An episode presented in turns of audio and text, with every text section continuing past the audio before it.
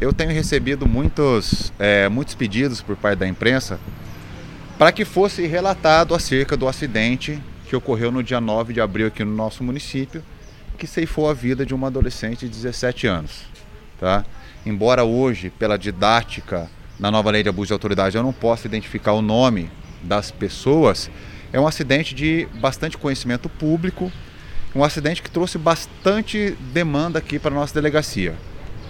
A partir do momento que ocorreu esse acidente, nós começamos a investigar os fatos e tivemos uma série de conflito entre as testemunhas, ou seja, havia muito diz que me disse tanto de fora da polícia quanto nas próprias testemunhas, muita conflitância nas versões. O que, que é isso? O depoimento não batia, muitas vezes o depoimento não batia com aquilo que estava sendo levantado. A partir então, uma pessoa no começo da investigação, ela se apresentou como sendo o condutor do veículo automotor que gerou esse acidente. Esse veículo era ocupado por sete pessoas, uma dirigindo, a vítima que estava no banco do passageiro e mais cinco ocupantes no banco de trás. Todos, todos os sobreviventes foram ouvidos, inclusive mais de uma vez, né, que nós precisávamos dirimir todas essas dúvidas. E nós buscamos provas técnicas. E por quê? Justamente porque havia uma série de conflitos entre as versões das testemunhas. A primeira prova técnica que nós localizamos foi alguns vídeos no celular da própria vítima, onde ela, por conta de ter um, um, um bastante convívio com rede social, ela acabava filmando bastante os seus passos. E nesse dia ela faz quatro vídeos três ou quatro vídeos, um acho que é, é, é três vídeos e uma foto. E nesses vídeos, quem aparece conduzindo é a pessoa que se apresentou. Pois bem, primeiro passo, isso serve para quê? Isso é uma prova material, isso é um indício importante? É, mas nós precisamos conflitar isso com as demais provas. Quais são as outras provas? Em primeiro lugar, nós precisávamos identificar que horário que esse acidente ocorreu. Esse acidente teria ocorrido entre 4h27 e 4 e 30 da manhã. O último vídeo que nós localizamos, como o celular que a vítima utilizava, um celular cuja o horário ele é identificado pela rede de telefone celular, ou seja, o horário é preciso. Esse horário do último vídeo era às 4h27 da manhã. Então, se houvesse uma troca de motorista, teria que ser uma troca rápida. Rápida, é, é breve. Isso pode acontecer? Pode. Você para algum lugar, você vai fazer alguma coisa, troca ali o outro vai dirigindo.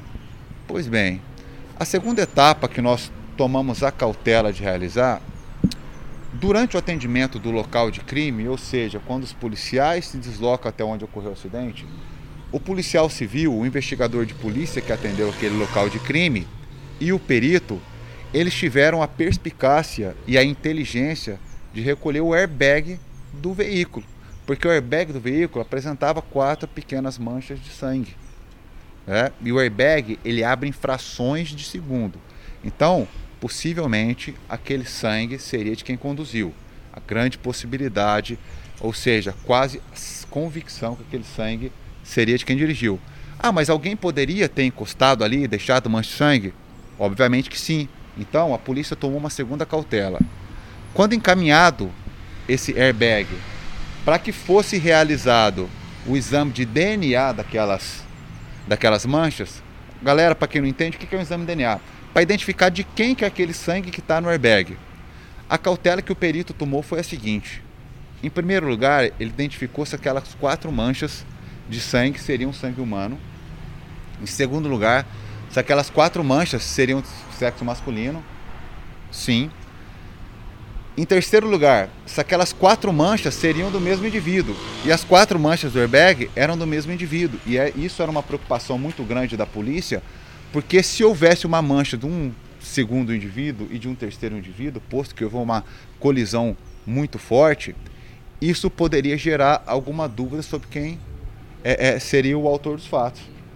E essas quatro manchas de sangue eram da mesma pessoa, e essa pessoa é a pessoa que se apresentou aqui como o motorista do veículo.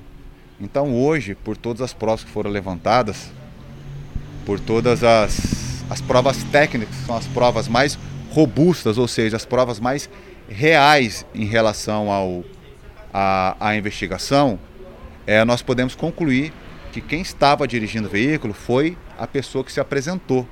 Nós temos convicção disso pelas provas técnicas, pelo próprio conflito dos depoimentos, que depois nós fizemos uma nova oitiva das pessoas, justamente para entender o porquê aquilo havia sido falado de uma forma diferente no começo e eles mudaram as versões. Então a polícia está muito satisfeita com o trabalho feito. Foi um trabalho é, é, é, demorado e tem uma razão de ser, ser demorado. O exame de DNA ele é um exame muito demorado quando se faz ele é, como prova pericial. A gente não trabalha igual na televisão, que você encaminha o DNA num dia ele fica pronto no outro. Não. Nosso exame de DNA ele demorou mais de dois meses para chegar aqui. Em primeiro lugar, porque ele teve que ser feito de forma metódica. E em segundo lugar, pela demanda que exames de DNA apresentam no Estado. Então nós estamos muito satisfeitos. Na semana que vem esse inquérito será concluído. É um inquérito que gerou aí para o pessoal da imprensa que me procurou muita polêmica, é, muito envolvimento extra-policial. E eu quero deixar bem claro para todo mundo que está assistindo. A gente da polícia, a gente não está preocupado com A e B. A gente está preocupado com a verdade.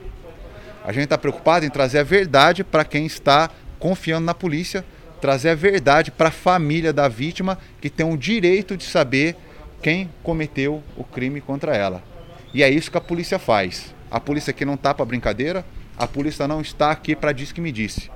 Então, mais uma vez, a polícia dá o seu recado, ele será indiciado pelo homicídio culposo na direção de veículo automotor qualificado pela ingestão de álcool, podendo pegar pena de até oito anos de reclusão.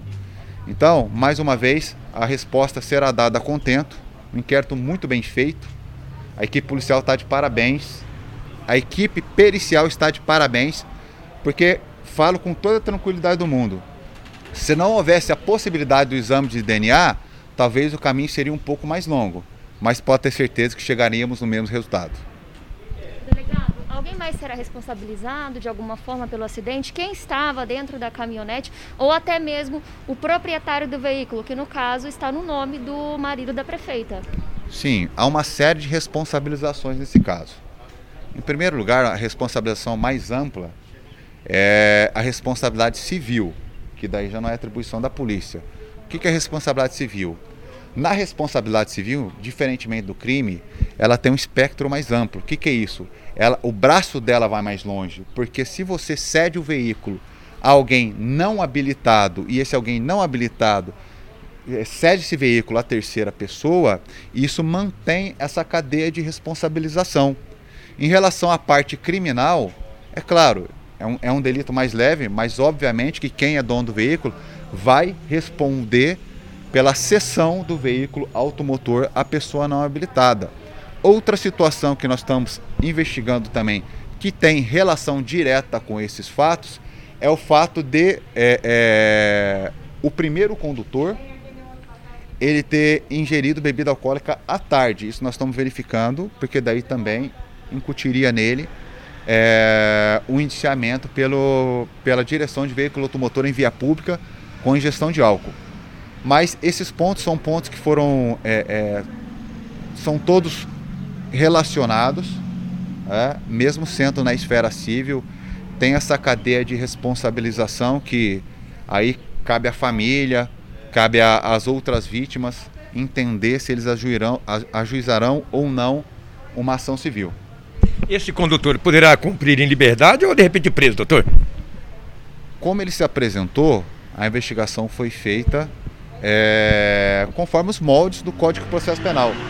Muita gente não entende algumas coisas, até por ser leigo, e nós da polícia muitas vezes ficamos um pouco é, é, contrariados até com a lei que a gente tem que aplicar. Porque os delitos de trânsito são coisas extremamente gravosas, na nossa opinião. Para quem acompanha é, é, a polícia, vocês repórteres, sabe quanto transtorno e quanta tristeza isso traz à família. Esse inquérito vai ser concluído, vai ser encaminhado ao, ao promotor para que ele forme seu juízo de convencimento e faça a denúncia até o Poder Judiciário. E a partir daí, na sentença, o juiz define, inclusive, o regime de cumprimento de pena. Porque nós faremos o indiciamento.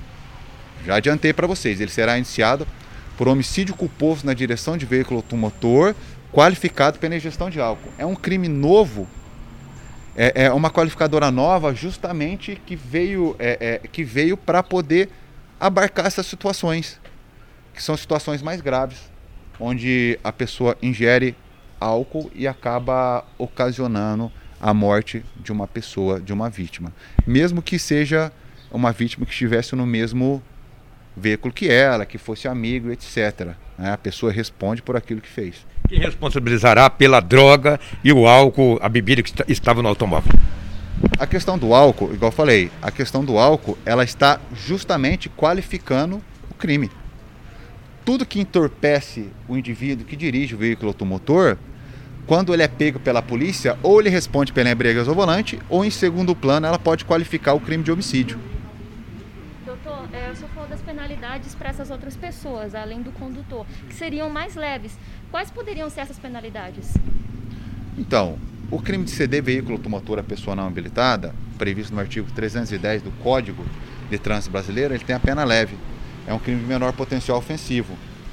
Já a questão da embriaguez ao volante, que está sendo investigado, que ainda não conseguimos é, é, configurar isso com toda certeza, ele também tem uma pena de detenção, é uma pena mais leve que a pena de reclusão de 5 ou 8 anos, que é aquela pena aplicada ao homicídio. O condutor estava habilitado a dirigir? O condutor estava habilitado a dirigir. Mas isso no caso específico do crime que ele cometeu, é o fato principal é o fato de ter ingerido bebida alcoólica. Última pergunta. É, todas as pessoas que estavam no veículo, é claro, exceto a Marina, foram ouvidos e a vizinhança também, mais outra pessoa que não foi é, diretamente ligada a esse acidente foi ouvida? Todas as pessoas que vocês podem imaginar foram ouvidas. A gente, a gente realizou muitos depoimentos, justamente porque a gente precisa é, é, dirimir qualquer dúvida. A polícia ela jamais trabalha com dúvida, nós trabalhamos com certeza. E acima das provas testemunhais, como eu disse anteriormente, nós tivemos provas técnicas muito robustas. O senhor acabou dizendo que houve muitos é, depoimentos contraditórios. O senhor acredita que esses depoimentos, lá na, naquela época, seriam uma, uma tentativa de, de, de esconder o, o, o, motorista ou tentar proteger alguém, algo do tipo? Quando eu realizei uma. as segundas.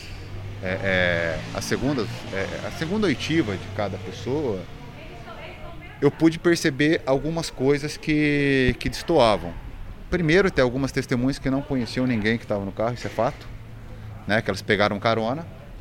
Em segundo lugar, outra testemunha afirmou que no momento que prestou o depoimento estava muito abalado, porque a gente procurou ouvir todo mundo. Logo na primeira semana, a gente já procurou ouvir todas as pessoas que estavam dentro do veículo. É.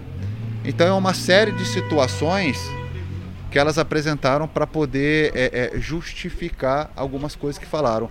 Uma dessas situações, obviamente, são plausíveis, outras nem tanto, mas todas estão no inquérito.